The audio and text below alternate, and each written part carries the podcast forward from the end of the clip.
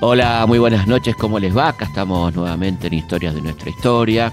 Bueno, en este caso vamos a recordar una entrevista que le hizo oportunamente a la gran escritora nicaragüense Choconda Belli, que fue comandante de la Revolución Sandinista, luego sufrió una fuerte decepción y se convirtió en opositora. Y bueno, sigue teniendo una producción literaria maravillosa. Vamos a hablar con ella de todos esos temas, de su compromiso, de su compromiso con la lucha feminista, de su visión de la literatura latinoamericana, bueno, de qué significa escribir en estos tiempos. Todo esto con la querida Joconda Belli. Historias de nuestra historia. Con Felipe Piña. Hoy les voy a presentar a una mujer que renunció a los privilegios de clase para asumir un rol central en la lucha política de su patria. Joconda Belli pudo conformarse con escribir poesía, alejada, aislada de la realidad en su torre de marfil, pero no lo hizo. Vivir oprimido es fácil. Lo difícil es darse cuenta de la opresión cuando ésta se vuelve cotidiana.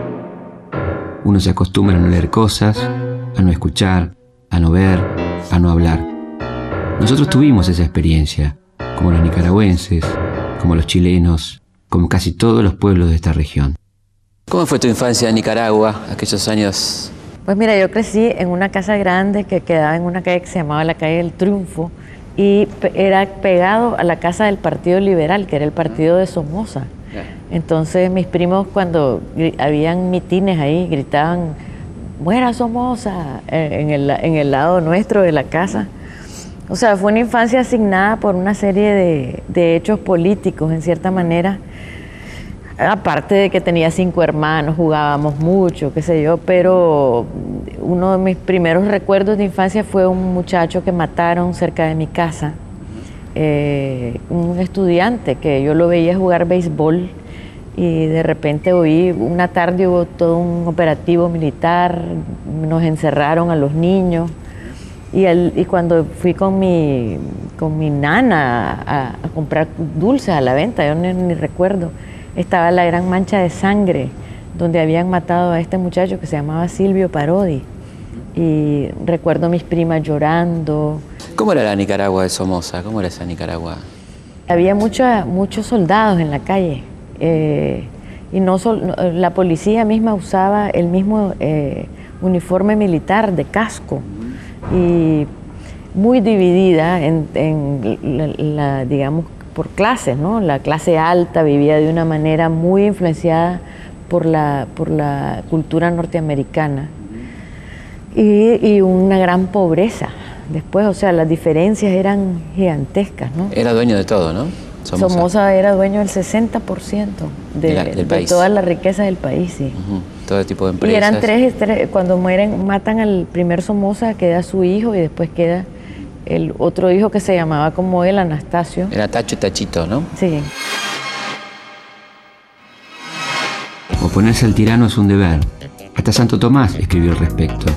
Y Gioconda venció sus prejuicios de burguesa acomodada para unirse al Frente de Liberación Nacional, es decir, a la guerrilla, que pronto sería conocida en todo el mundo como Frente Sandinista de Liberación Nacional. ¿Cuándo fue que, te decidiste a entrar al frente? Eh, fue en el 70. Yo empecé a, a relacionarme. Yo trabajaba en publicidad. Yo le tenía terror al Frente Sandinista cuando oía hablar de los sandinistas, no porque eran los comunistas, los subversivos. Pero claro, ya me lo, o sea, oyéndolo desde otra perspectiva, porque claro, yo lo oía desde la perspectiva de mi familia, ¿no? Eh, me fui involucrando más y más y fue un proceso lento porque me, me, daba mucho miedo. En ese momento el ser, ser sandinista era ser hombre muerto, como quien dice, pues era muy peligroso. Pero llega un momento en que uno tiene un, desarrolla una convicción, ¿no? Y, la juventud de mi época, de esa generación, estaba harta ya de los partidos políticos, de los pactos, de la, de la impotencia. ¿Por qué no nos contás un poco quién era Carlos Fonseca? ¿Quién fue Carlos Fonseca? Carlos Fonseca fue el fundador del Frente. Eh, su gran mérito, entre otros, pues, fue haber eh, encontrado el, digamos, la referencia histórica que podía servir para, para, el proyecto político que oponer a Somoza, que fue el nacionalismo de Augusto César Sandino. Entonces él recupera la figura de Sandino, de la, del basurero de la historia donde lo tenía Somoza, y eh, plantea que, esta, esta, lucha se, se, centre en la figura de este hombre que había sido un hombre que luchó por el, la soberanía patria, con un proyecto muy... Eh, populista en cierta manera, ¿no? Pero para los campesinos. Sandino,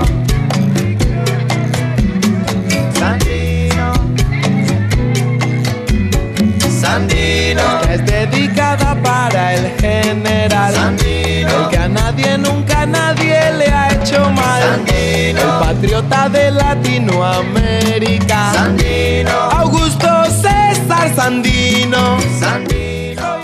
Entonces, Carlos eh, agarra esa, esa, esa figura y le, cambia el nombre al frente, se llamaba Frente de Liberación Nacional, entonces le pone Frente Sandinista de Liberación, Nacional, le da una raíz histórica propia, ¿no? Siempre lo estaban matando y no se moría, o sea, que decían que lo habían matado, se convirtió en un personaje mítico también. Cuando se dividió el frente, él empezó a mediar entre los grupos y tuvo, hizo un viaje a la montaña y ahí murió en una emboscada el 7 de noviembre del 76. No pudo ver el triunfo, digamos. No. ¿Cuáles eran tus tareas como militante dentro del frente cuando empezaste? ¿Cómo, cómo fue la cosa? Bueno, cuando empecé, empecé a... hacía cosas pequeñitas, eh, como manejar, eso era bien importante, andar, ser chofer de los clandestinos, ¿no? Porque ellos no podían manejar. Claro eh, buzón, que me, yo, yo trabajaba en una agencia de publicidad, entonces eh, ahí me llegaban a dejar cartas y yo tenía que llevar, irlas a dejar, no teníamos correo electrónico, ni fax, ni nada de esas cosas. Después participé en el montaje de una operación que hicimos en el 74, que fue un asalto a la casa de un, señor del Banco Central de Nicaragua, un, connotado somocista. La idea era eh, capturar al, embajador norteamericano para, eh, pero no, ya se había ido. Pero fue una operación de tomarse una casa con, una fiesta, ¿no? Y, pedir la liberación de una serie de, compañeros que estaban presos y sobre todo denunciar lo que estaba pasando porque Somoza tenía, había impuesto la censura de prensa y había una represión feroz en las montañas de Nicaragua. A los, mataban a los campesinos por cientos, los tiraban de los helicópteros, habían destruido todos los sindicatos, o sea, todo intento de sindicalizarse de los campesinos. Y nadie sabía porque no había cómo informar. Entonces la, lo más importante de la operación fue dar a conocer esos, eh, esa situación que estábamos viviendo y fue aclamada por la población, o sea, fue bien emocionante porque el bus que transportó a los guerrilleros al avión donde salieron del país porque pidieron irse a Cuba, como se hacía en esa época. Entonces eh, la gente se salió a las calles. ¿Y cómo te llevaste con las armas? Pues en ese tiempo bien, porque no, no había más remedio. O sea, al principio me daban mucho miedo, ¿no? me acuerdo la primera vez que disparé, lo que se siente en los oídos. Eh, es como un poco... Y sabes que es un arma, pues, y que no es jugando, ¿no? Claro, claro. Y evidentemente un detonante muy importante fue el asesinato de Chamorro, ¿no? Sí, él iba para su oficina y lo mataron unos matones con... él iba solo, sin, sin, protección, como solía ir a la oficina. Y la muerte de él fue el detonante, entonces la gente salió en andanadas por la carretera norte, que era donde quedaba la prensa, quemaron plasmaféresis, que era un, negocio de sangre. Eso que interesante, bueno, nos contás eso de, la, compra y venta de sangre. Sí, compraba que es Casi, es casi literario, ¿no? Como un vampiro, ¿no? Increíble, sí. ¿Cómo era eso? Bueno, la gente pobre que no tenía llegaba y donaba sangre y entonces la, sacaban el plasma y, la, sangre y, eh, era un negocio. De, Somoza. De Somoza y de unos cubanos. Una cosa que puede definir claramente si hiciera falta algo más, ¿no? Este, las características despreciables de Somoza fue el tema del terremoto, ¿no? ¿Por qué no nos contás un poco cómo fue eso, ¿no? sí, el terremoto fue el, en la medianoche del 23 de diciembre, que fue horrible porque era Casi Navidad. Navidad y todos estábamos pues con la ilusión de Navidad y las calles decoradas con luces y todo y el terremoto destruyó, fue un 6.5 en la escala Richter pero muy superficial y destruyó totalmente la ciudad de Managua, o sea, porque después hubo incendios, 600 cuadras desaparecieron. La gente se conmovió mucho en el exterior internacionalmente y empezó a llegar gran cantidad de ayuda, ¿no? pero toda esa ayuda no, no llegaba a la gente. Y Somoza además perdió totalmente el, sentido de, la proporción, digamos, y, vio su oportunidad para meterse en empresas de reconstrucción, con la reconstrucción tomar toda la plata para, de las compañías constructoras, eh, se extendió en compañías de seguro, o sea, como que el papá de él había tenido una norma que era decir, eh, no, no, le quites a la burguesía, a la, a la, clase económicamente poderosa su pedazo del pastel. Claro. Y este no, este se le fue, la, mano, se le fue la mano. Y además a la gente fue digamos, ya la gente estaba, eh, sentía la represión, pero esta vez sintió también el latrocinio. Nunca fueron las cosas iguales después de eso. Claro. Yo hice trabajo político en, un colegio donde habían 2.000 refugiados. Y era impresionante ver a la gente reaccionar después de tanto tiempo. Y, a partir de ese momento fue tremendo el, apoyo que, recibimos y con la acción del 74 ya fue, digamos, el, Em, de ahí empezó ya todo el, avance hacia la insurrección.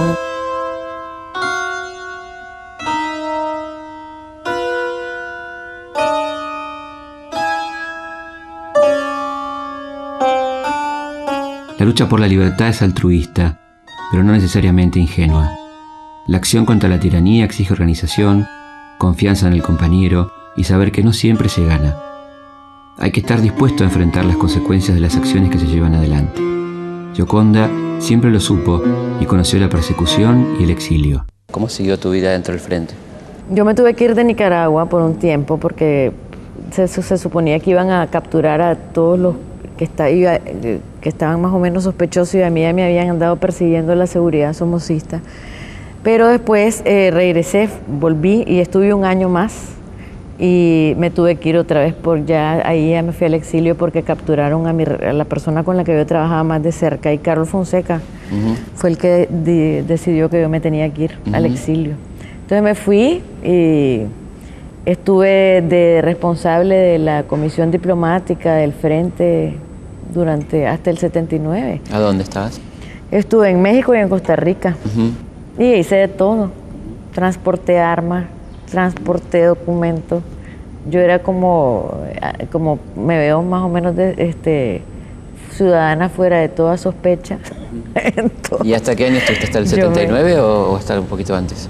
Hasta el 79, sí. Pero sí lograste entrar con, el frente a Managua, sí, sí, sí, sí, ¿Cómo fue ese 19 de julio o esos días antes? Yo llevé el periódico del 19 de julio. ¿Cómo fue O sea, hicimos un periódico en Costa Rica y entramos, yo entré con una, una, escuadra de 10 compañeros y repartimos, o sea, repartimos el periódico. Ya, ya nosotros no, no pensamos que iba a ser tan rápida la caída de, Somoza, pero en el momento en que se fue Somoza, los norteamericanos quisieron, eh, quisieron mediar para que quedara una parte del ejército, ¿no? pero el ejército se desbandó apenas se fue Somoza. La Guardia Nacional, con alta moral, y unificada completamente, comprende y conoce lo que es la constitución de la República y por lo tanto la respeta, la obedece, así como obedece al presidente constitucional de la República, que es el general Anastasio Somoza de Baile. Y digámosle que aquí los esperamos en Nicaragua, país altamente turístico. Entonces cuando la ofensiva final, cuando nosotros entramos, a la ofensiva final que pensamos que íbamos a combatir y todo eso, fue totalmente, ya no había nada. Entramos hasta Managua sin ningún problema. ¿Y cómo fue esa entrada a Managua? ¿Cómo recordás aquel día? Ay, fue increíble. Fue el día más espectacular que he vivido en mi vida, porque era una euforia de la gente, era un ambiente muy... Eh, estaban todos los caminos cortados con trincheras, con entonces había que quitar todos los adoquines, por, eh, las llantas quemadas, había un olor a llanta quemada porque había mucha de todos esos en los barrios, ¿no? Por, la, por todas las, las tranques que se habían hecho. Y, y pues, esa, ese desborde de ver un pueblo salir de esa noche tremendamente oscura que había vivido durante 45 años y el, el, desborde de, de, alegría, de celebración, ver a todos los guerrilleros entrando, encontrarse montones de compañeros que creías que se habían muerto, que estaban vivos, este, llorar por los muertos, fue, fue una cosa bien, digamos que tuvo las dos emociones, ¿no? Pues yo me acuerdo que lloré mucho ese día también. ¿Se parecía a tu sueño o, no? ¿O era mejor que el sueño? Era mejor que el sueño, sí. Era mejor que el sueño. Fui al búnker de Somoza y eh, lo primero que encontré fue una muchacha rubia eh, que estaba sacando todas las fotos de Somoza ¿no? y tirándolas en el suelo y era una montonera una argentina, una compañía.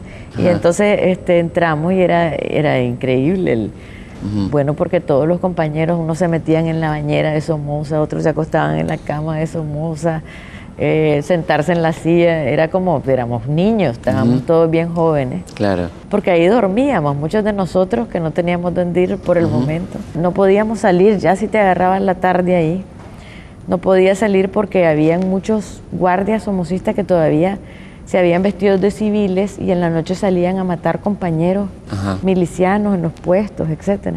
Señor general Somoza, ¿usted piensa quedarse en Paraguay o es cierto que se irá usted a Sudáfrica o a otro lugar del mundo? Eh, como dije en los Estados Unidos, yo pienso viajar extensamente, eh, tomarme una vacación, me voy a quedar aquí en Paraguay temporalmente y luego voy a ir a otros países. Señor, ¿piensa usted regresar a Nicaragua? ¿Cuándo y en qué condiciones? ¿Sería usted otra vez presidente? No, no pensaría yo correr para la presidencia porque ya fui dos veces presidente. Lo que sí es, estoy esperando que verdaderamente Nicaragua se vuelva una democracia como decían que no era. Me mandaron de jefe de la estación de televisión a tomarme la televisión porque decían que habían guardias ahí. Entonces yo fui con, sí, fui con una escuadra de 10 compañeros a tomarnos la televisión y no había nadie, no había nada, era, pues, era, fue, fue, pero lo que habían hecho era destruir todos los aparatos, ah. estaba todo tirado. Entonces a mí me dijeron, tenés que montar un noticiero para hoy en la noche. ¿No? Y recuerdo que el, que la introducción del noticiero la escribí en una maquinita de escribir en carrera y salí con un pañuelito rojo y negro en cámara, vestida de verde olivo y todo, eh, pidiendo perdón por los problemas que íbamos a tener, qué sé yo, eh, disculpas a la... Y, pero hicimos el noticiero, ¿no? Claro. Eso fue el espíritu de los primeros días. Eh, el gobierno se instaló, y el gobierno se había formado en Costa Rica, la idea era crear un gobierno de unidad nacional, ¿no? Daniel Ortega fue elegido entre el, sandinismo. Yo pienso que como porque era el más mediocre de todos. Era el que no amenazaba a ninguno de los otros con su personalidad más fuerte. Claro. ¿no? Entonces, porque habían personalidades como Tomás, Borges, como Bayardo Arce, como gente que tenía Jaime Willock. Entonces, eh, eh, se eligió a Daniel para que estuviera en la Junta con la idea de que la, autoridad iba a ser la Dirección Nacional del Frente. Entonces, en esos primeros días se, nombraron los ministros, se, empezó a organizar el, poder, ¿no? Se organizó el ejército, se orientó que no hubiera, que no hubiera paredón, sino que eh, se dijo los sandinistas somos generosos en la victoria, implacables en el combate. ¿Fue un error para vos? Digo, por la contra, ¿no? Porque esos fueron los de la contra después, ¿no? En ese momento yo lo consideré un gesto eh, hermoso, ¿no? Que, Cristiano, que, iba con, la, con, la con, el, con el espíritu de la revolución. Pero fue caro, definitivamente, porque, porque la contra se formó a partir de esos resabios, pero también se incorporaron otro montón de gente. Y ahí Fidel también tuvieron la cabaña y después también tuvieron contra. O sea que no sabemos si eso hubiera eliminado. Hubiera sido diferente, ¿no? Sí.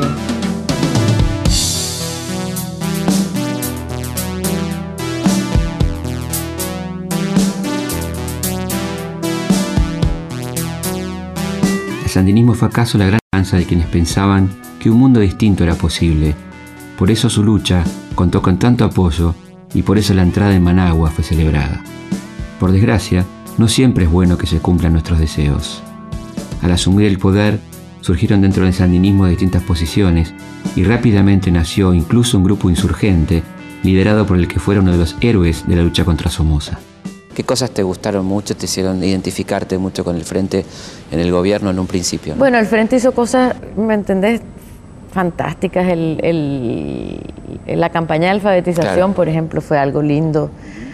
Cómo se logró organizar a la gente para la salud también. En Nicaragua se erradicó la malaria, se erradicó la poliomielitis, se bajaron los niveles de mortalidad infantil como nunca, jamás había sido.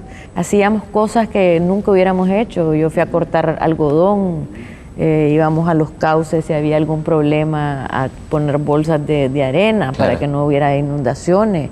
Eh, la brigada del café, mis hijas fueron a cortar café, ¿no? O sea, fue una participación masiva que nos sentíamos todos parte de, de, de esta maravilla, esta transformación cuando ya empezó la guerra contrarrevolucionaria y se empezaron, se empezaron a cerrar los espacios, porque bueno, es como en todo, ¿no? empieza a, la seguridad empieza a, infringir eh, sobre las libertades. Y entonces ahí se empezó a, dar, digamos, eh, una situación de confrontación donde, donde se empieza a cerrar el espacio de discusión política. Entonces, a pesar de todo el, deseo de, tener una revolución fresca, original, que fue en muchos sentidos, yo creo que fue mucho más libre que lo que fue la revolución cubana, por ejemplo. La gente viajaba, la gente salía, ¿no? Pero, eh, pero tuvimos censura de los medios. Y es que decir, por ejemplo, ¿Qué pasaba? Que la prensa empezó a actuar como un agente, eh, ¿me entendés? Desestabilizador. Claro. Entonces decían, se va a acabar el arroz. La gente iba a comprar y entonces se creaban estas oleadas de gente que iban a comprar arroz, y te crea mucha inestabilidad eso. ¿Y cuál fue el rol de Violeta en todo esto? Violeta Chamorro. Violeta se puso en contra, ¿no? Eh, ella se, salió del, del, gobierno muy pronto. Yo pienso que hubo un machismo político, le llamo yo que una vez que como, como, el, como el triunfo fue tan absoluto, ¿no? y el frente se sintió que había sido su triunfo, entonces se, se rompieron ciertos acuerdos que había, ¿no? porque esos acuerdos estaban basados en que el triunfo no iba a ser tan absoluto, en que íbamos a tener que negociar. Claro eh, pero claro, cuando el triunfo es tan grande, entonces eh, empiezan a variar ciertas cuotas de poder que se habían organizado de una manera, se empiezan a cambiar y eso empieza a crear descontento entre la gente que había participado en el gobierno de unidad nacional, etcétera. Fue un error, definitivamente fue un error. ¿Cómo viviste la, visita del Papa y el reto a, ah. a nuestro querido Ernesto Cardenal? ¿Cómo fue eso? Acá lo vimos muy mal, digamos, ¿no? Porque veníamos de Papa que venía de saludar amablemente a la Junta Militar Argentina, ¿no? A Galtieri nada menos, ¿no? Y cuando Yo nunca vimos que... una cosa tan agresiva en mi vida. de, porque realmente la gente lo que estaba pidiendo es que, el, que orara por la paz, ¿no? Y, yo, y no fue planificado eso, porque yo, yo me acuerdo que yo estaba en el departamento de, propaganda del Frente y nosotros también teníamos que ver con toda la organización del acto del Papa. Y fue que la gente se fue poniendo eh, alterada porque el Papa tenía una actitud tan arrogante, altanera. Provocativa, ¿no? Sí, tremendamente. Él llegó a regañarnos, pues. Y la gente empezó a, a gritar y sí, fue, fue bien desagradable. Cuando el cristiano prefiere cualquier otra doctrina o ideología a la enseñanza de los apóstoles y de la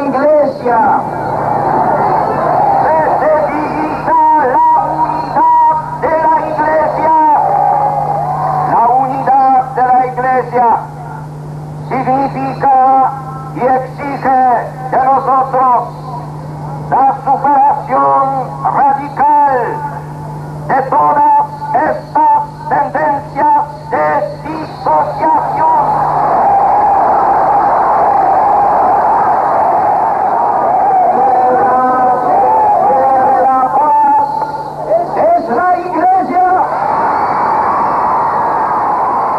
Imagen esa es increíble, ¿no? De retándolo. Ah, y la de Ernesto, sí, por supuesto. ¿Pudiste hablar con Ernesto después de eso? Ernesto dice que él, que él no quería estar en esa fila que, y se suponía que el Papa no iba a pasar por ahí. Ajá. Que, que, pero que entonces el Papa se, se, salió y lo hizo a propósito, ¿no? Eh, él, se sintió muy mal, pero al mismo tiempo él, él tenía su convicción de que lo que estaba haciendo era correcto. Yo voy a llegar hacia el, hacia el 20 de enero a Managua y será mi sexto viaje a Nicaragua porque creo que es un país que está cada día en una situación más grave por motivos que no les voy a explicar ni a ustedes ni a los lectores, porque los, los conocen de sobra. Y pienso que la solidaridad y todo lo que se pueda hacer por el pueblo nicaragüense es eh, cada día más necesario y más urgente. Desde luego yo en persona no es mucho lo que puedo hacer, pero de todas maneras tengo una máquina de escribir y de ahí van saliendo artículos e impresiones sobre Nicaragua que se difunden y que luego, espero, sirven para poner en claro algunas cosas que otro tipo de prensa niega o falsea o cambia. ¿Pudiste verlo a Julio en, Managua? Por supuesto. ¿Y cómo fue ese encuentro? Sí, claro. No hay otro Julio. No hay otro Julio. sí. Julio lo conocí yo en, en Cuba. Lo conocí en el... En, yo fui jurado del premio Casa las Américas y entonces pasé un mes en Cuba y él estaba ahí también de jurado con Carol. Y ahí nos hicimos bastante amigos y después llegaba a Nicaragua con frecuencia, Julio. Era un ser muy especial él. Y amaba a Nicaragua profundamente. Y amaba a Nicaragua, sí. Sí, Nicaragua tan violentamente dulce, Es el libro que escribió, que es lindo. Él le donó parte de sus derechos, ¿no? A la revolución, puede ser, de algunos libros. Sí, creo que sí, de ese libro, sí. Este, ¿Y el pueblo nicaragüense lo quería? ¿La gente lo conocía? Ah, sí, lo conocía, sí, lo quería muchísimo. Sí, porque él nos acompañó en un montón de momentos, ¿no? Ir fue a, incluso a una vigilia por la paz que se hizo en la frontera con Honduras, eh, donde se pusieron como una muralla humana, ¿no? Para evitar los ataques de la contra. no, Julio tuvo una... fue un militante de la revolución sandinista. Me alegro que no haya visto lo que pasó después. Claro, eso, eso iba, Porque muchos de sus grandes amigos han tomado posiciones tan cuestionables, ¿no? Claro.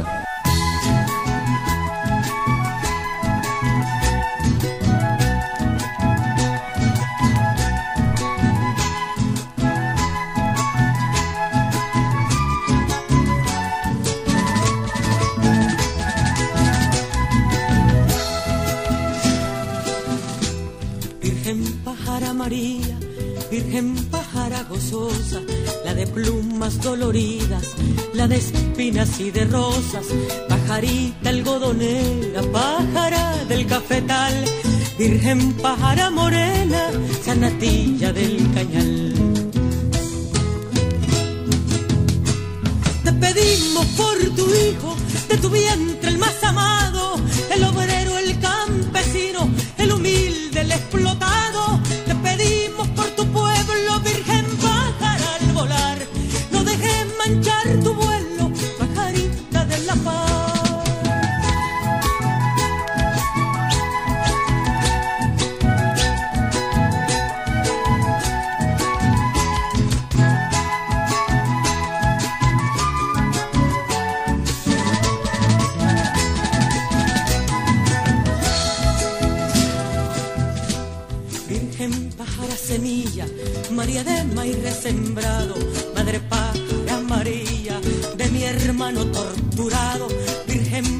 soleada, fritanguera de la esquina, pajarita desvelada, miliciana pajarita.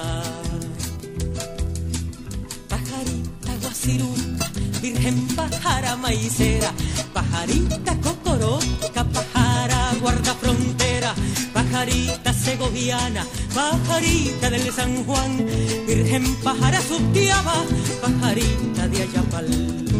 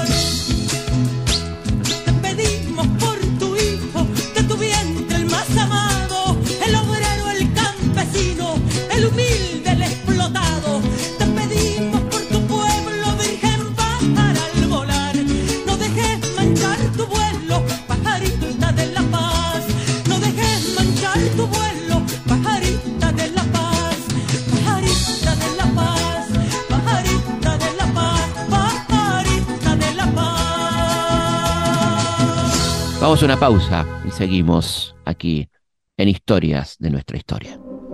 Felipe Piña hace Historias de nuestra historia por Nacional AM870. Seguimos en Historias de nuestra historia.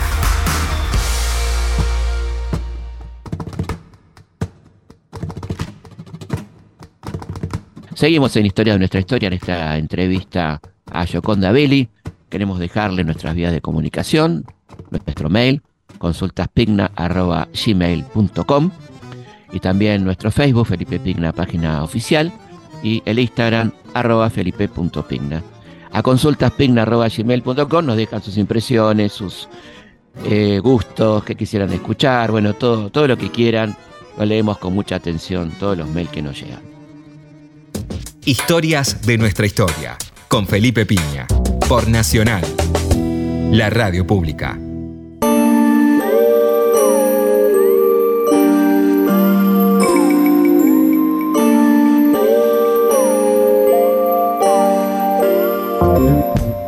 ¿Cuándo se empieza a perder la revolución? ¿En qué momento? Yo pienso que todas las revoluciones se pierden cuando, cuando se acaba ese espacio crítico de discusión, cuando, cuando los dirigentes eh, se rodean de gente que les empieza a decir que sí Claro. y que no, le, y que no les permite tener la visión de la realidad.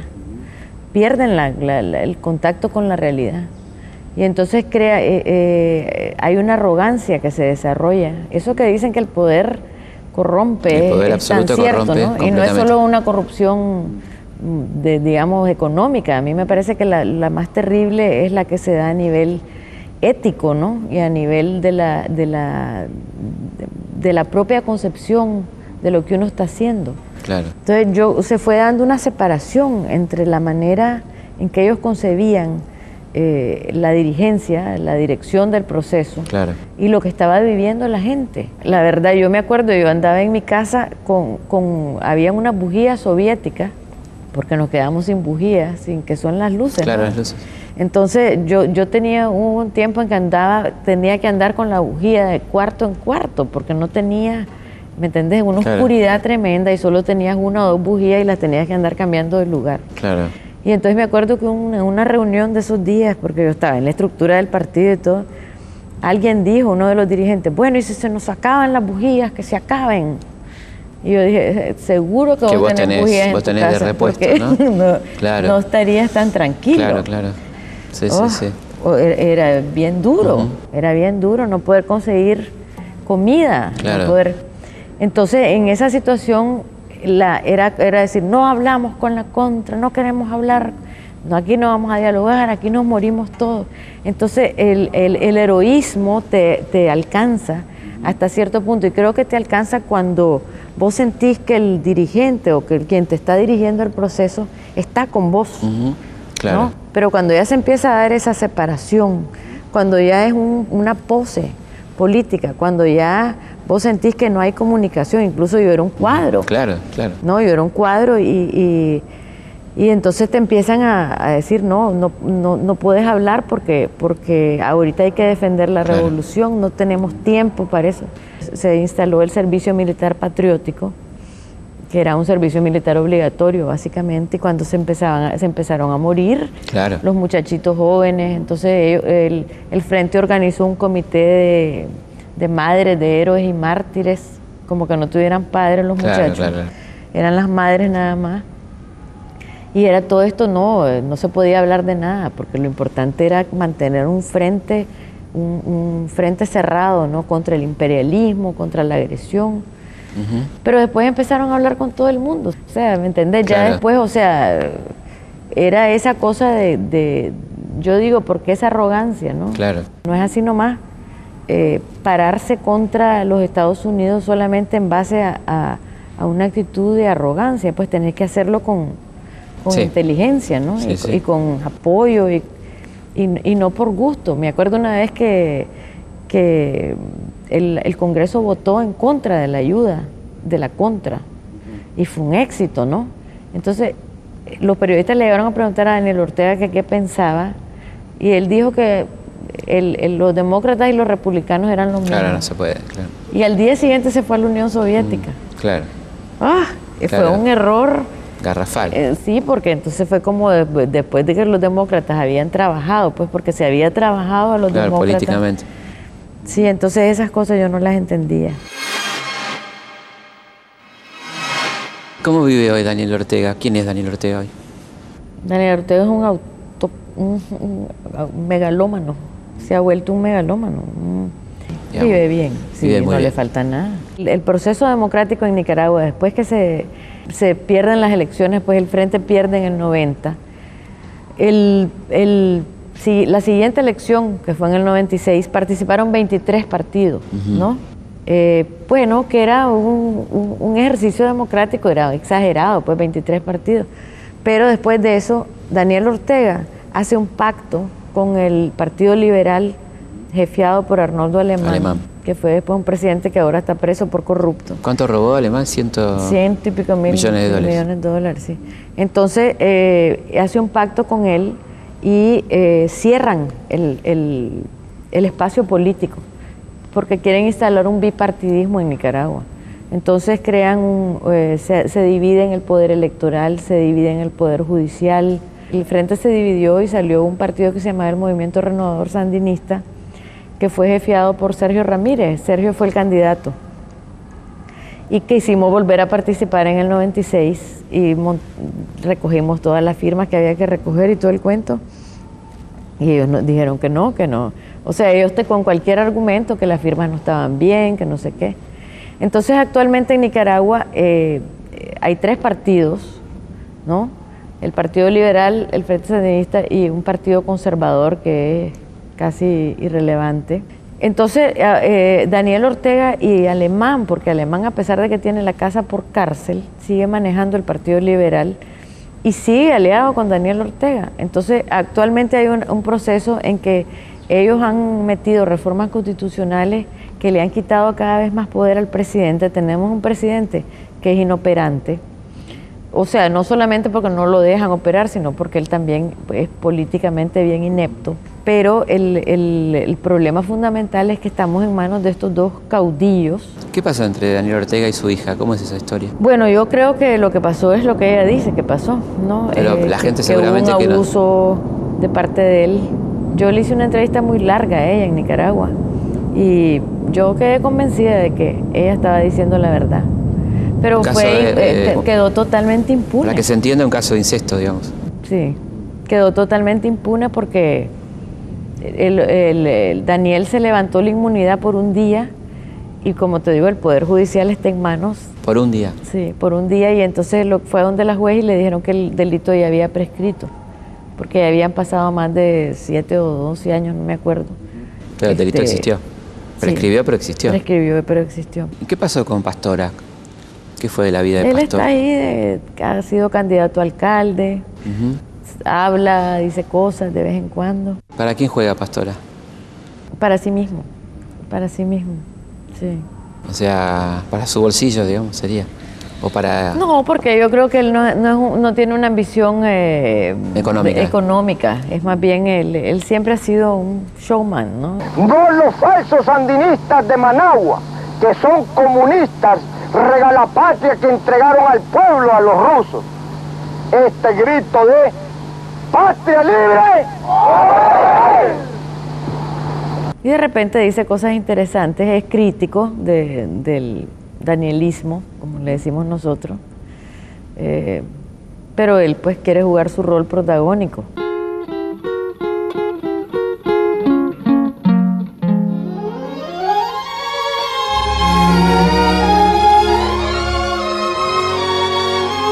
Y ahora lo que me parece interesante para el, para el año que viene, que son las elecciones, es que ha surgido dentro del frente en este momento un alcalde, que fue alcalde de Managua, sandinista, enormemente popular dentro de la población, que se llama Gerti Levites, que está desafiando la, de- la candidatura de Daniel Ortega. Está, él, él anunció que él iba a lanzarse como candidato eh, presidencial para Ajá. el frente para las próximas elecciones y eh, eso generó una avalancha de apoyo por, eh, por parte de, de sandinistas, de la base.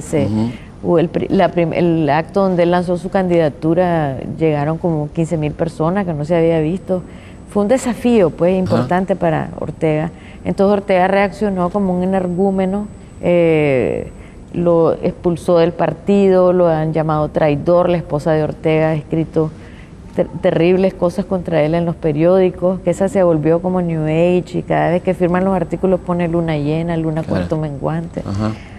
y escribe rarísimo. Entonces ahora yo pienso que lo que hemos estado planteando es que hay que forzarlo, Claro. que, que no hay que salir, eh, de- o sea, que, que colgar los guantes de decir, bueno, le vamos a dejar que, que Daniel sea el candidato del frente, porque el frente sandinista en este momento tiene como nunca la oportunidad de volver al poder, porque realmente el Partido Liberal con Claro. esta cosa de la corrupción y todo eso, o sea, está muy desprestigiado, pero si Daniel Ortega va de candidato, no gana. Sergio Ramírez, Ernesto Cardenal y yo, más o menos hemos armado una pequeña troika intelectual, eh, donde, por ejemplo, ahora con esto de Gerti hemos estado ahí apoyándolo. O sea, el Claro. sandinismo tiene un enorme Está podrido, arraigo popular. está podrido arriba, digamos. Sí, exacto. No y eso es lo triste, ¿no? Que tenés este, este arraigo popular, tenés, el, el Frente ganó casi todas las alcaldías de Nicaragua en, en la- en las elecciones municipales, porque los, los candidatos fueron ele- electos por elecciones primarias y no fueron todos cuadros sandinistas, no fueron de la estructura, no fueron del aparato. ¿Y uno podría decir que la situación social y económica en Nicaragua está como antes de la revolución hoy? Digo, la miseria, ese tipo de cosas, o, o no? ¿Cómo está la cosa? Es distinto, pues, porque antes no la infraestructura ha mejorado en determinados Sí. por todos estos años.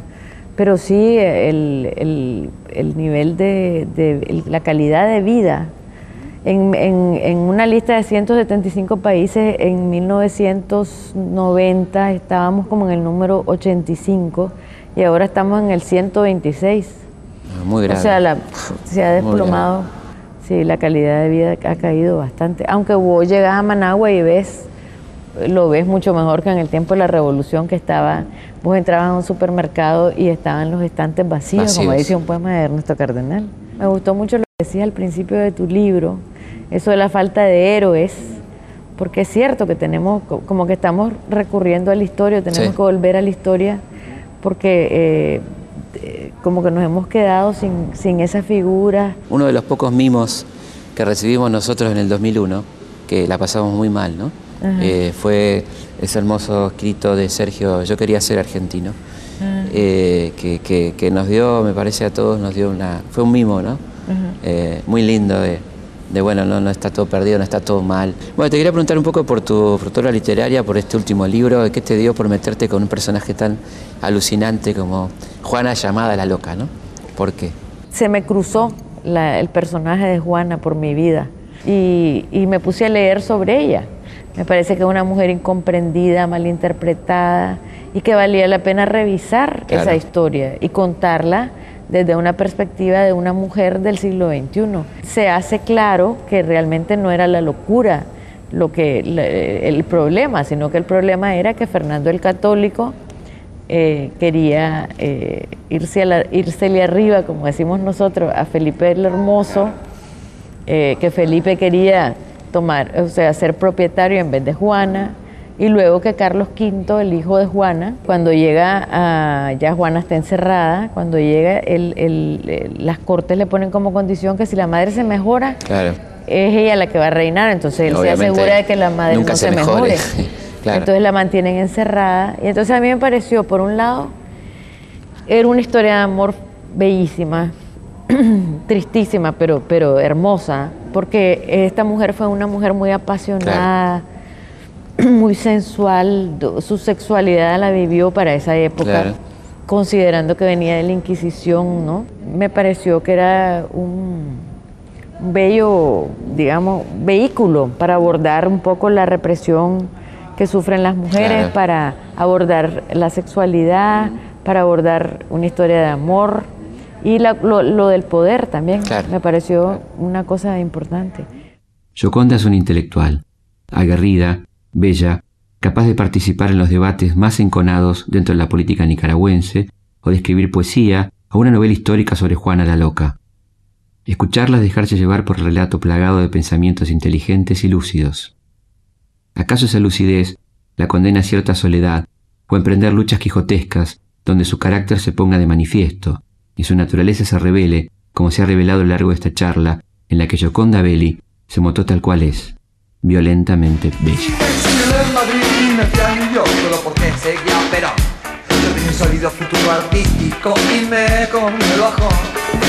Yo tenía tres libros y una foto del Che.